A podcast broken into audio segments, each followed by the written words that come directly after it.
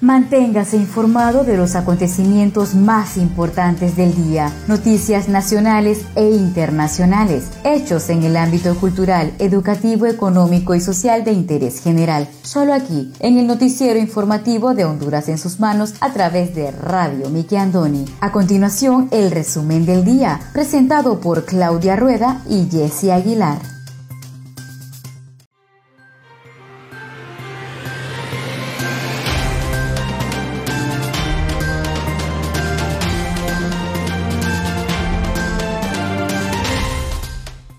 Buenas tardes, sean todos bienvenidos a una edición más de su noticiero informativo Honduras en sus manos, a través de Radio TV Miki Andoni, siglo XX. Les saluda su fiel servidora Wendy Aguilar desde San Pedro Sula Cortés, agradecida con Dios por la oportunidad que nos da de compartir con cada uno de ustedes las noticias más importantes que trascienden a nivel nacional. Hoy tenemos día jueves 25 de febrero del año 2021. Me acompaña Claudia Rueda desde la capital de Honduras.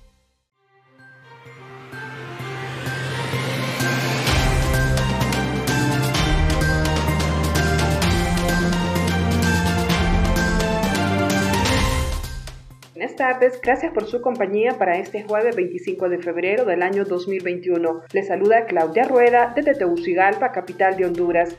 A continuación, el resumen de Noticias Diario con los acontecimientos más importantes a nivel nacional. Para Radio TV, Miki Andoni, siglo XX, de Noticias de Honduras en sus manos. Redoblemos las medidas de prevención y bioseguridad, el uso correcto de mascarilla, el lavado frecuente de manos o uso de gel y la distancia entre personas pueden salvar vidas.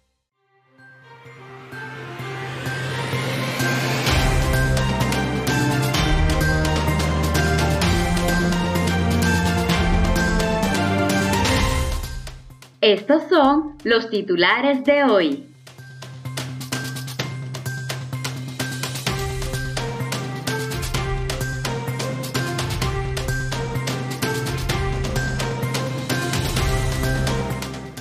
Noticias nacionales, colapsadas y sin cupo, se encuentran las salas COVID del Hospital El Tórax en la capital. En los primeros 54 días del año, Honduras ya reporta 1.250 casos de dengue. El Instituto Hondureño de Mercadeo Agrícola afirma que tiene suficiente reserva de granos básicos para abastecer el mercado interno. En noticias relacionadas con las próximas elecciones primarias, la ONU reitera su acompañamiento a la institucionalidad electoral de Honduras. Comienzan a armar maletas electorales de los más de 5.000 centros de votación.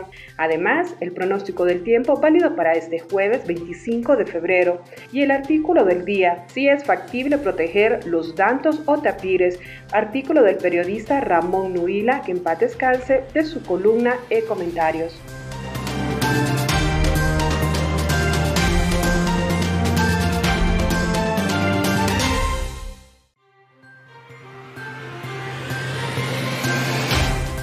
Según el DINAF, Francisco Morazán y Cortés son el epicentro de COVID-19 contra niños. En el departamento de Cortés existen cuatro municipios donde se reportan más contagios de COVID-19. Mañana mismo inicia vacunación y funcionarios serán los últimos, según Canciller. Distribución de la primera aplicación de vacunas anti-COVID-19 en Honduras. Personas con anticuerpos pueden tener un bajo riesgo de reinfección de COVID-19.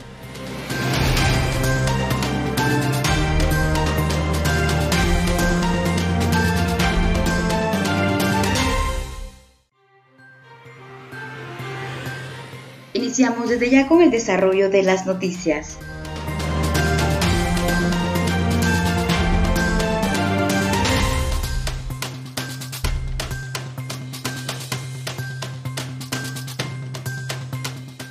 En Tegucigalpa, colapsadas y sin cupo, se encuentran las salas COVID del Hospital El Tórax. El portavoz del Instituto Nacional Cardiopulmonar El Tórax, Mía Carvajal, informó este miércoles que dicho centro asistencial llegó a su capacidad máxima en todas sus salas COVID-19. Nos llaman de los diferentes triajes y no podemos recibir a los pacientes porque estamos llenos. Todas las salas están colapsadas por causa del virus, mencionó. Reveló que incluso familias completas han sido ingresadas por causa del mortal virus y en algunos casos han fallecido hasta dos miembros de una misma familia. También reiteró que el personal médico de la institución está haciendo todo lo posible por salvaguardar la vida de los enfermos, pero necesitamos que la población tome conciencia de la enfermedad. Reiteró el llamado a la población a retomar las medidas de bioseguridad, el uso de mascarilla, el distanciamiento físico y el lavado constante de manos. No podemos solos, la población debe reflexionar ante esta oleada de contagios. No se ha logrado bajar el índice de casos. Día a día siguen en aumento y solo cumpliendo con las medidas de bioseguridad se pueden bajar los contagios, lamentó.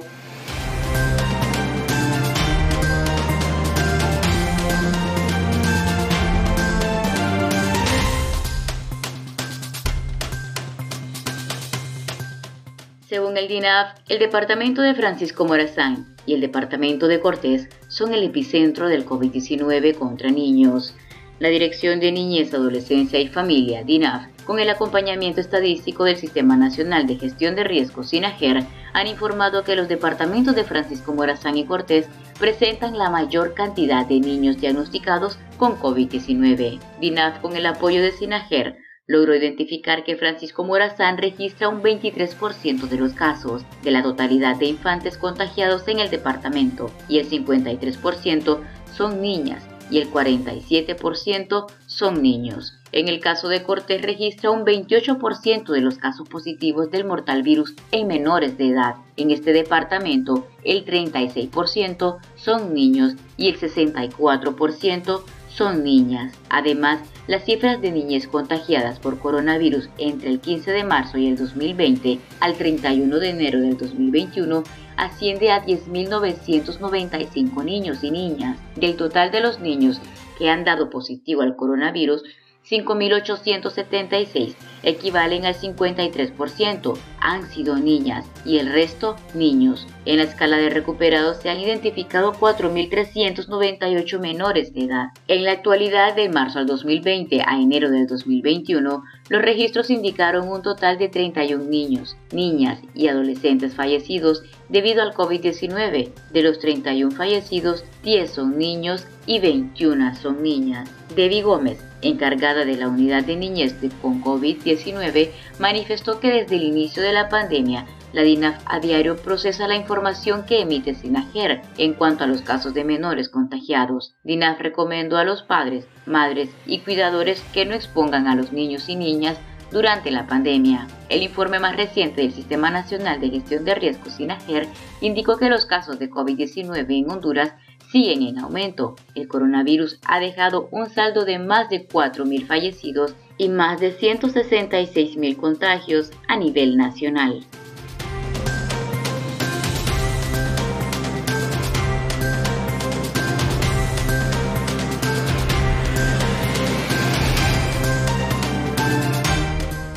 Primeros 54 días del año, Honduras ya reporta 1.250 casos de dengue. El coordinador de vigilancia de virus y otras enfermedades de la Secretaría de Salud CESAL, el doctor Homer Mejía, informó que durante los primeros 54 días del año ya se acumulan 1.250 casos de dengue. El galeno detalló que 1.158 casos corresponden a dengue sin signos de alarma y 62 de los casos de dengue son con signos graves. Este número de casos ha llevado a varios departamentos a permanecer en una situación de alerta a causa de la enfermedad que los mosquitos Aedes aegypti. El galeno explicó que el departamento del Paraíso, Olancho, Cortés, Santa Bárbara y la ciudad de Tegucigalpa permanecen en una situación preocupante a causa del dengue. De igual manera, el experto en salud instó a la población a tomar todas las medidas de prevención para evitar mayores contagios. El dolor abdominal, vómito y la ausencia de orina son algunos de los síntomas del dengue grave. Al presentar cualquiera de estos síntomas, los expertos recomiendan asistir a un centro médico. Acciones como limpiar los solares baldíos y lavar la pila y recipientes de acumulación de agua constantemente pueden evitar la propagación del mosquito que transmite la mortal enfermedad. El sistema sanitario del país ha llegado al punto del colapso a causa de los casos del COVID-19 y por tanto se prevé que un aumento de casos de dengue podría provocar un desbordamiento de la capacidad de la red hospitalaria. En octubre del año 2020, Honduras declaró una emergencia por el incremento de los casos de dengue. Las autoridades afirman que el dengue dejó un saldo de 25.000 casos y 9 decesos por causa de la enfermedad.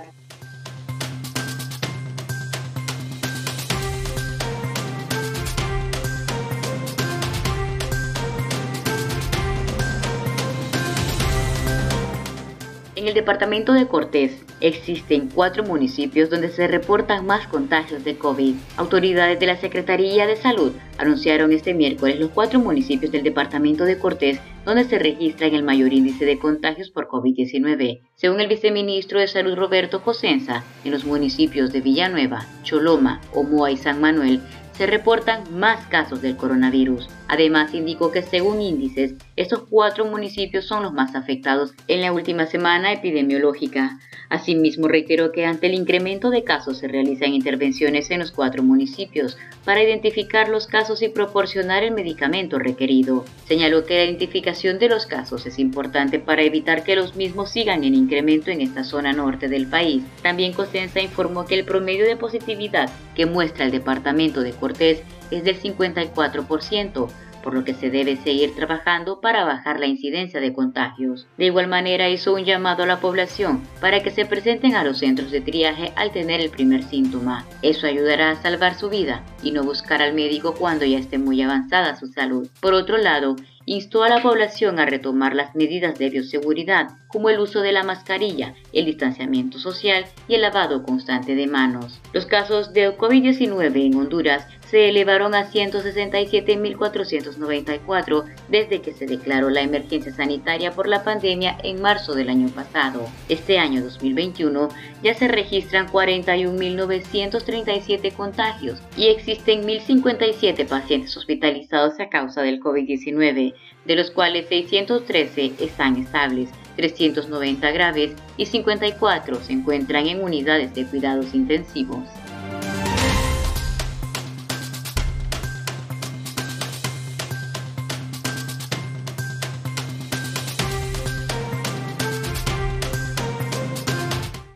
Conozca Honduras como su propia mano. www.hondurasensusmanos.com Geografía e historia de Honduras. Conozca Honduras como su propia mano. www.hondurasensusmanos.info Honduras en sus manos. Noticias. Conozca Honduras como su propia mano www.rinconesdehonduras.info Honduras en sus manos. Turismo.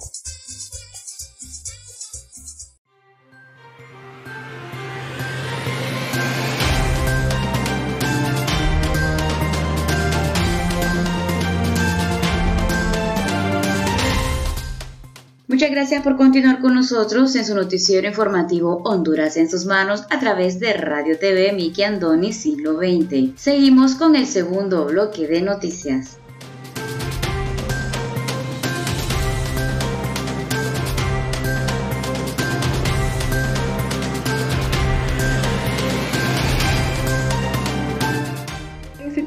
De Mercadeo Agrícola tiene suficiente reserva de granos básicos para abastecer mercado interno. El gerente regional del Instituto Hondureño de Mercadeo Agrícola, IMA, Jairo Aguilera, aseguró que se tiene suficiente reserva estratégica de granos, frijol y maíz para abastecer el mercado interno. Recientemente, autoridades del gobierno confirmaron que la reserva estratégica es de 180 mil quintales de grano, es decir, 100 mil quintales de frijol y 80 mil quintales de maíz, por lo que se descarta escasez. En este sentido, el dirigente de la zona suroriental del país reiteró que podemos dar certeza que el IMA cuenta con la reserva estratégica necesaria también para mantener los precios a fin de no dar paso a la especulación.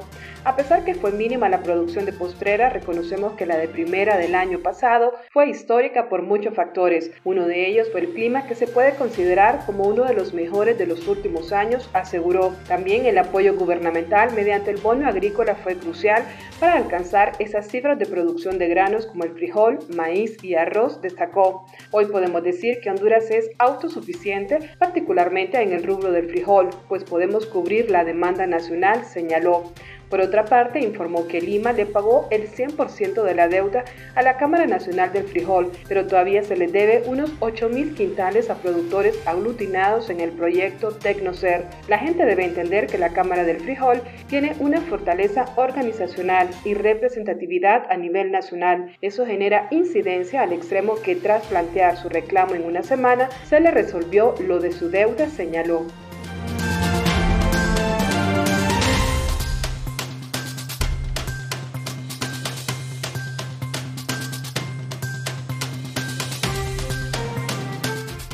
Mañana mismo inicia vacunación y funcionarios serán los últimos, según canciller. El canciller Lisandro Rosales, al referirse a la llegada de las primeras 5.000 dosis de vacunas contra el COVID-19 que fueron donadas por el gobierno de Israel, Rosales declaró que el vuelo que salió desde la capital de Israel rumbo a Honduras arribó el día miércoles. Asimismo, detalló que servirá para inmunizar a unos 2.500 empleados de primera línea. Los funcionarios públicos serán los últimos en vacunarse. Según lo comentado por Rosales, ya está seleccionado el personal de primera línea que recibirá la vacuna durante la primera jornada de vacunación. Por otra parte, se informó que la vacuna que donó Israel es la Moderna, que tiene una efectividad del 94%. La fórmula utilizada una tecnología similar a la de Pfizer BioNTech. Sobre el de los que vacunarán, Rosales manifestó que no se darán los nombres para evitar situaciones entre el personal médico. Añadió que los datos se conocerán hasta que se haya realizado las vacunaciones. También Rosales sugirió que los primeros en vacunarse deberían ser el doctor Carlos Umaña y la doctora Suyapa,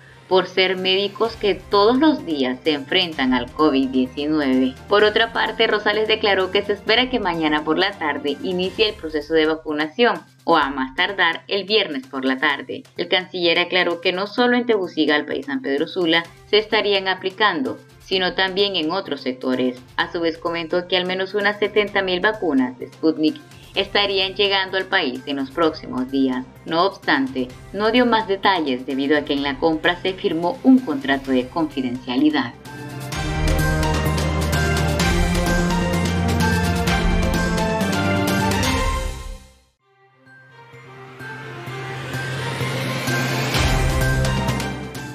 Reitera acompañamiento a la institucionalidad electoral de Honduras la coordinadora residente de la Organización de las Naciones Unidas ONU en Honduras, Alice Shackelford, aseguró hoy que seguimos acompañando la institucionalidad electoral del país. El 14 de marzo, 14 movimientos de los partidos Nacional, Libre y Partido Liberal participarán en las elecciones primarias e internas bajo el auspicio del Consejo Nacional Electoral. En ese sentido, la funcionaria de la ONU dijo que es necesario reconocer que es una responsabilidad muy fuerte que tenemos la ONU y la cooperación internacional de seguir acompañando la institucionalidad electoral de Honduras. Consideró además que las personas que laboran al interior de los organismos electorales tienen una gran responsabilidad, pues están invirtiendo su tiempo y su ocupación en desarrollar toda esta dinámica política. En ese sentido, reiteró que seguimos apoyando a esa institucionalidad.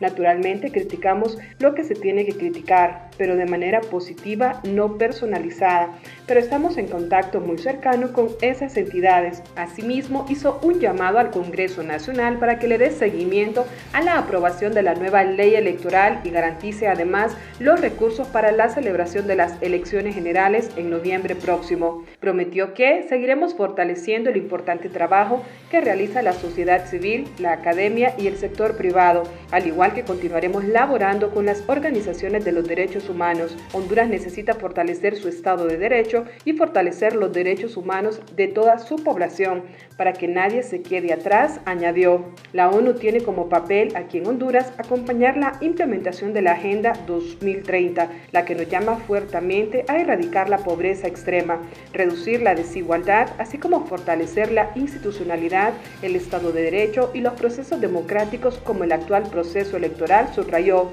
Desde hace varios años hemos respaldado el diálogo político, especialmente el que se desarrolló después de las últimas elecciones. Además, acompañamos la creación de las nuevas instituciones electorales, como el Registro Nacional de las Personas, el Consejo Nacional Electoral y la Unidad de Política Limpia, entre otros, concluyó.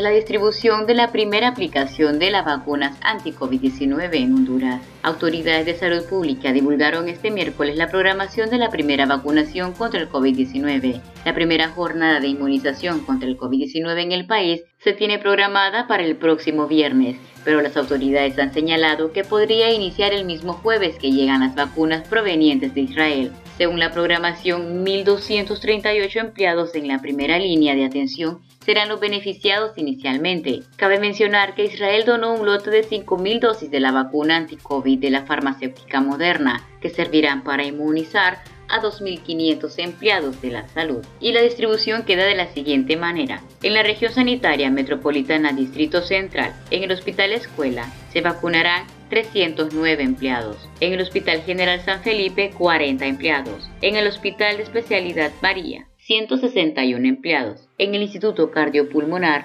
57 empleados. En el Hospital de Especialidad del Instituto Hondureño de Seguridad Social, 143 empleados. En la zona metropolitana de San Pedro Sula, en el Hospital Mario Catarino Rivas 258, en el Hospital Regional El Norte del Instituto Hondureño de Seguridad Social 79, en el Hospital Leonardo Martínez 5, en Choluteca, en el Hospital del Sur 90, en Copán, en el Hospital de Occidente 96, para hacer un total de 1.238 vacunados.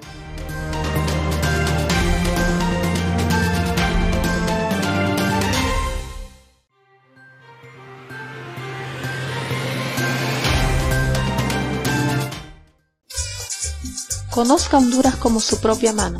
www.leahonduras.com Literatura, colección hondureña. Gramática, ortografía y sus reglas. Para sus tareas y más. www.escribelocorrecto.com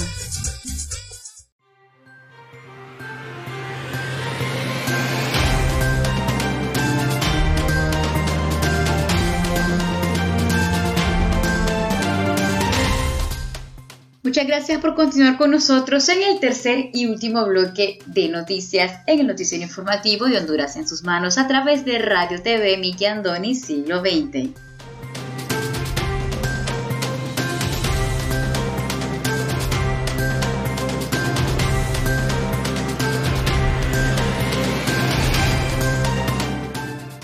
A armar maletas electorales de los más de 5.000 centros de votación. Las maletas electorales que llevarán los insumos de las mesas electorales receptoras MER se comenzarán a armar a partir de este próximo lunes en la bodega del Instituto Nacional de Formación Profesional, INFOP. Así lo anunció el consejero suplente del Consejo Nacional Electoral, Flavio Nájera. Detalló que este martes llegaron a la bodega de INFOP tres rastras con 10.500 maletas electorales, las que sumadas a las 8.400 que llegaron el pasado viernes totalizan 18.900 maletas electorales. Sin embargo, expuso que las mismas se comenzarán a llenar con sus respectivos insumos electorales a usar en las mesas electorales receptoras MER durante los comicios del próximo 14 de marzo, una vez que llegue la nueva tinta con procedencia de México. Recordó que la primera tinta que se encargó para usar en ASMER fue rechazada por el Colegio Químico de Honduras y por el mismo Ministerio Público. Por eso es que, aunque se tengan los restos de insumos como las papeletas electorales y los kits de bioseguridad, portadocumentos, kits electorales y otros artículos como las urnas y las cabinas de votación, las maletas electorales no se comienzan a llenar y embalar porque se tienen que esperar a que llegue la nueva tinta, detalló Nájera. Respecto a los centros de votación que destruyeron los huracanes ETA y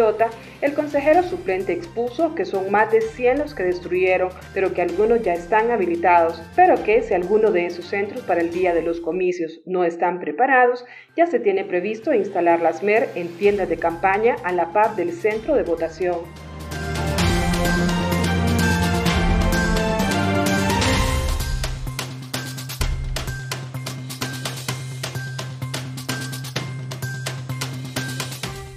Personas con anticuerpos pueden tener un bajo riesgo de reinfección del COVID-19. Las personas que han pasado de COVID-19 parecen tener un menor riesgo de reinfección por el virus, al menos durante unos meses, aunque hace falta más estudios para determinar cuánto dura y cómo son las características del paciente que afecta a esta protección. Un estudio publicado en la revista JAMA por el estadounidense Instituto Nacional del Cáncer, NSI en sus siglas en inglés, se centró en comprender mejor si los anticuerpos detectables contra el SARS-CoV-2 protegen a las personas de la reinfección con el virus y en qué medida. Para ello, los investigadores analizaron los resultados de las pruebas de anticuerpos de más de 3 millones de personas que se sometieron en Estados Unidos a examen. Aproximadamente el 11% de los individuos con anticuerpos del SARS-CoV-2 positivos y el 9.5% de los que no tenían se sometieron posteriormente a pruebas PCR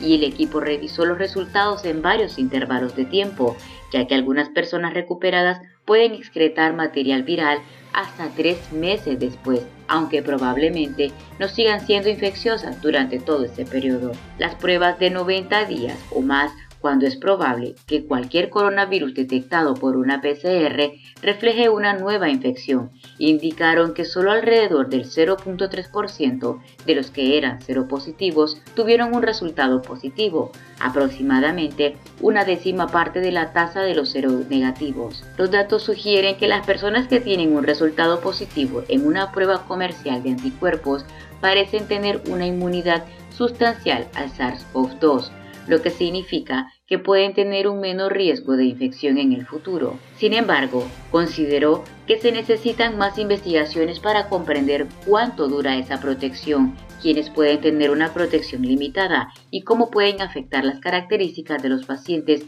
como las condiciones comórbidas. No obstante, nos sentimos alentados por este primer hallazgo.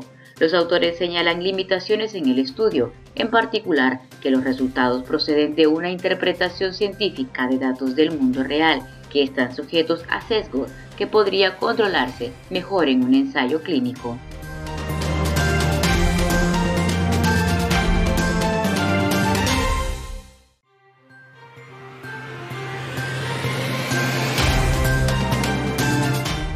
A continuación, el estado del tiempo.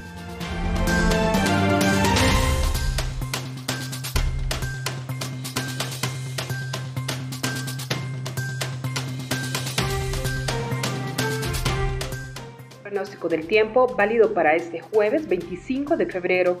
Para este jueves los vientos acelerados del noroeste y este continuarán transportando humedad del mar Caribe hacia el territorio nacional, generando cielo medio nublado y precipitaciones débiles dispersas sobre las regiones occidental, insular, norte en Colón y la Mosquitia. En las regiones oriente y áreas del centro y el resto del norte se esperan lloviznas débiles y aisladas en el resto del país prevalecerán las condiciones secas. Esta noche tendremos fase de luna, cuarto creciente. El oleaje en el litoral caribe será de 1 a 3 pies, máximo de 5 en Islas de la Bahía y en el Golfo de Fonseca de 1 a 3 pies.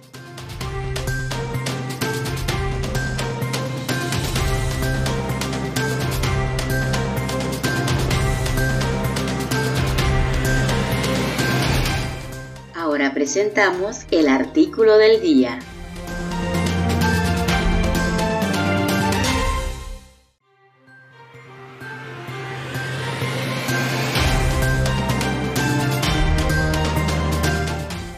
Artículo del día por el periodista Ramón Wilberto Nuelacoto, que en paz descanse. Artículo publicado el lunes 9 de enero del año 2012. Si es factible proteger los dantos o tapires. Ellos son tres dantos, Dupré el macho y las hembras Crisanta y Cristina, madre e hija.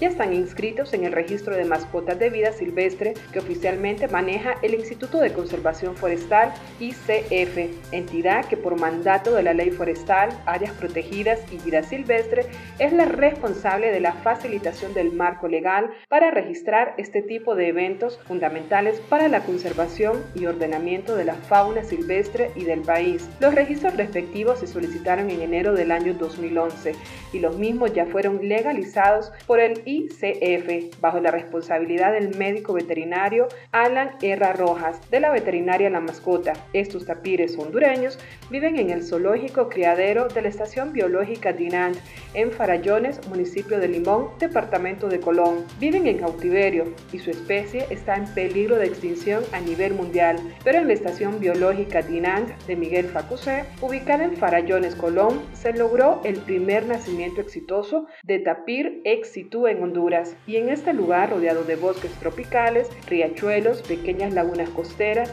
y hermosas playas de arena blanca en el Caribe hondureño, también se crían venados cola blanca y algunas especies exóticas como los búfalos de agua. Dupré y Crisanta se volvieron a aparear el 24 de marzo de este 2011 y el parto se espera dentro de aproximadamente 400 días después de la fecha del apareamiento, entre los últimos días de abril o los primeros de mayo del 2012. Cristina cumplió un año de edad este pasado 18 de noviembre.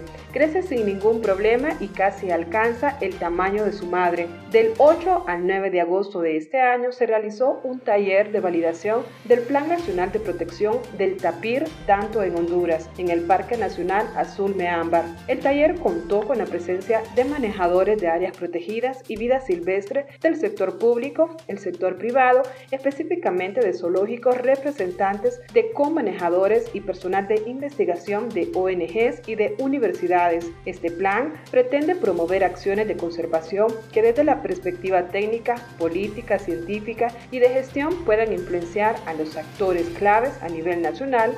En este sentido, los científicos manejadores de recursos naturales, oficinas gubernamentales, organizaciones financiadoras, universidades, zoológicos, líderes comunitarios y políticos, entre otros, utilizarán el plan para tomar decisiones sobre cómo asignar recursos valiosos para conservar la especie, su hábitat y como fin último mejorar la calidad de vida del hondureño. Entre los objetivos de este plan de protección se indica identificar y evaluar acciones de conservación ex como apoyo a potenciales programas de conservación. Una forma de reforzar el papel de estas instancias en la conservación de la especie es procurar el establecimiento de programas de manejo de las colecciones de datos en cautiverio, así como mantener un registro actualizado de la historia de los ejemplares con el fin de controlar la extracción ilegal de especies silvestres. Desde 1982, la especie se ubicó bajo la categoría de vulnerable dentro de la lista roja de especies en peligro de extinción de la Unión Internacional para la Conservación De la Naturaleza. En el año 2008 se elevó a la categoría de especie en peligro. La población estimada para la especie en toda su distribución es de menos de 5.000 individuos adultos. Durante el quinto simposio internacional sobre el tapir, celebrado el 19 al 21 de octubre pasado en Kuala Lumpur, Malasia, se firmó el convenio marco entre el Instituto de Ciencias Forestales y el grupo de especialistas de tapires de la UICN. Este convenio, que estará vigente durante los próximos cinco años, lo firmarán Patricia Medici, presidenta del Grupo de Especialistas de Tapires de la UCN, y José Trinidad Suazo, ministro de la ICF y jefe de la delegación hondureña de este evento. Igualmente se presentó el Plan Nacional de Conservación del Tapir en Honduras, lo mismo que se conoció en forma especial la experiencia de los dantos criados en cautiverio Exitu por el proyecto de protección ambiental que impulsa la corporación Dinam a nivel nacional.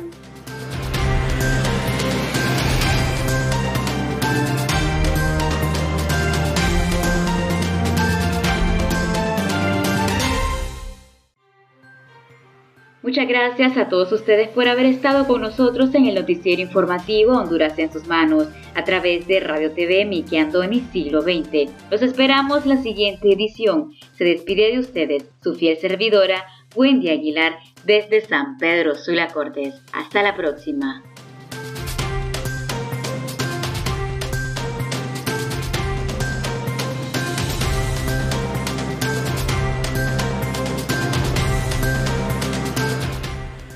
Gusto haber compartido las noticias más importantes del día a través de Radio TV Nicky Andoni Siglo XX para Noticias de Honduras en sus manos. Si desea dejarnos algún comentario, puede buscarnos en Facebook como Radio TV Nicky Andoni Siglo XX.